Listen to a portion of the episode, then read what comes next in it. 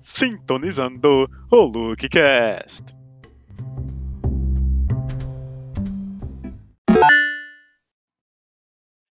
Uepa! Bem-vindos e bem-vindas ao LukeCast. Aqui é o Luke e hoje temos um convidado muito especial, o professor Manuel. Seja bem-vindo, professor. Muito obrigado, meu filho, por me convidar.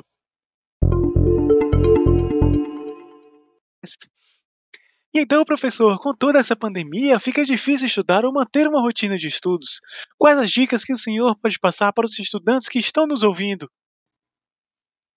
Ah, veja bem, o segredo está em não deixar de manter a rotina de estudos. Tem determinado horário que você costuma estudar, assistir uma aula, você deve manter esse estudo, esse horário.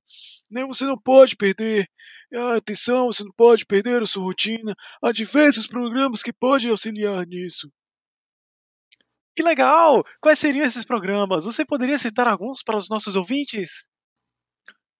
Tem um meu que a gente usa muito ultimamente por conta dessa história aí de pandemia, né? O próprio Google Classroom. Classroom, não é? Isso, é isso aí mesmo. É, para que professor e aluno manter contato através de fórum, é, para o professor enviar atividade, material, pode criar cronograma, fazer avaliação, é, e também tem o, de, outro desse gigante Google que a gente usa muito, é o Google Drive. Ah, sim, o Google Drive, eu conheço. É isso aí, te ajuda a organizar os arquivos, ajuda a organizar os materiais da aula, você pode deixar tudo organizado em pasta, é, é bem interessante, né? Ainda dessa, dessa mesma família é, de organizar as coisas, a gente tem o Google Keep, o Google Calendário da mesma família do Google, né? É o primeiro serve para criar nota, uh, sejam escritas por áudio, você pode criar nota do jeito que você quiser. Segundo serve para organizar sua agenda, o seu horário de estudo, então você vai receber notificação, você vai receber tudo o que for necessário é para poder organizar os seus estudos. É muito interessante usar essas ferramentas e são gratuitas. É, seguindo essa linha de organização, a gente tem o EasyStudy. Esse EasyStudy ele auxilia a criar rotinas de estudo, com horário de início, horário de pausa, horário de, de fim também. É organizado por matéria, organizado por assunto, podendo criar ainda tarefas, objetivos, acompanhar estatísticas de suas rotinas e muito mais. Então, esse, esse estudo também gratuito, também muito, muito completo. Caramba, tem bastante programa para ajudar. É, tem mais algum que o senhor gostaria de citar? Tem, tem, tem sim. Tem o Studio Blue. É um programa onde você pode criar um fichário, você pode criar, organizar por matéria, por anotação, é, por categoria, por disciplina. Além disso, você pode juntar todo esse material que é possível compartilhar é, com seu professor, para saber se suas fontes são, estão ok. É, com seus colegas, você pode compartilhar com eles saber, para estudar, fazer um grupo de estudo. Esse estudo facilita bastante, né? Auxilia no aprendizado, na, na memorização do conteúdo. É, é, muito bom, eu acredito que vocês podem usar muito bem o Easy e o Study Blue.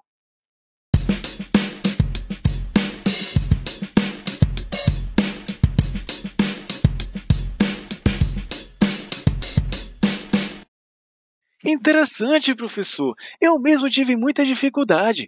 Minha faculdade passou a ter disciplina à distância e foi bem difícil de manter o ritmo.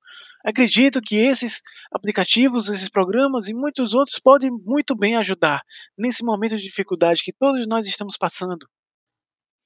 É isso aí, por aí. Nem todos os alunos vão se dar bem com esses modelos à distância.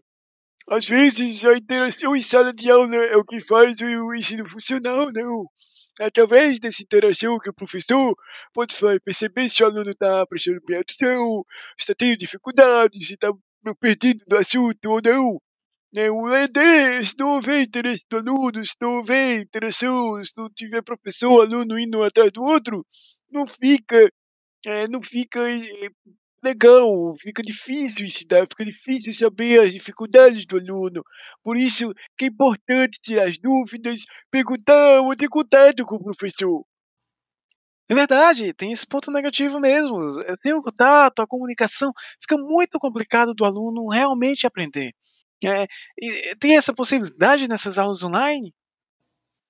Tem sim, tem sim. Como eu falei anteriormente, tem os fóruns, tem o fórum do Google PS1, é, e o aluno pode sempre ligar o microfone ou webcam na aula, interagir no chat, né? Mas entendo que por conta da, da pandemia não seja tudo perfeito. Né? Tanto a instituição de ensino presencial, o aluno presencial, tem que se esforçar em dobro para poder aprender.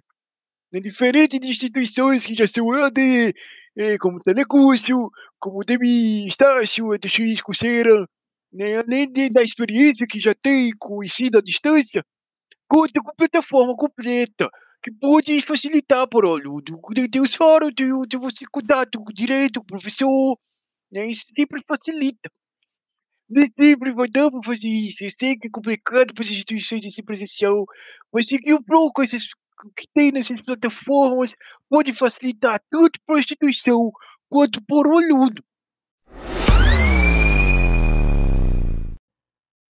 Uau, professor! Nossa, infelizmente nosso tempo já está acabando. Eu fico muito agradecido com a sua presença e espero que volte mais vezes. Eu que agradeço o convite, meu filho. Espero voltar mais vezes também. Muito obrigado. É isso aí, pessoal. Espero que tenham curtido o nosso Lookcast de hoje e espero que vocês me ouçam também na próxima. Fui!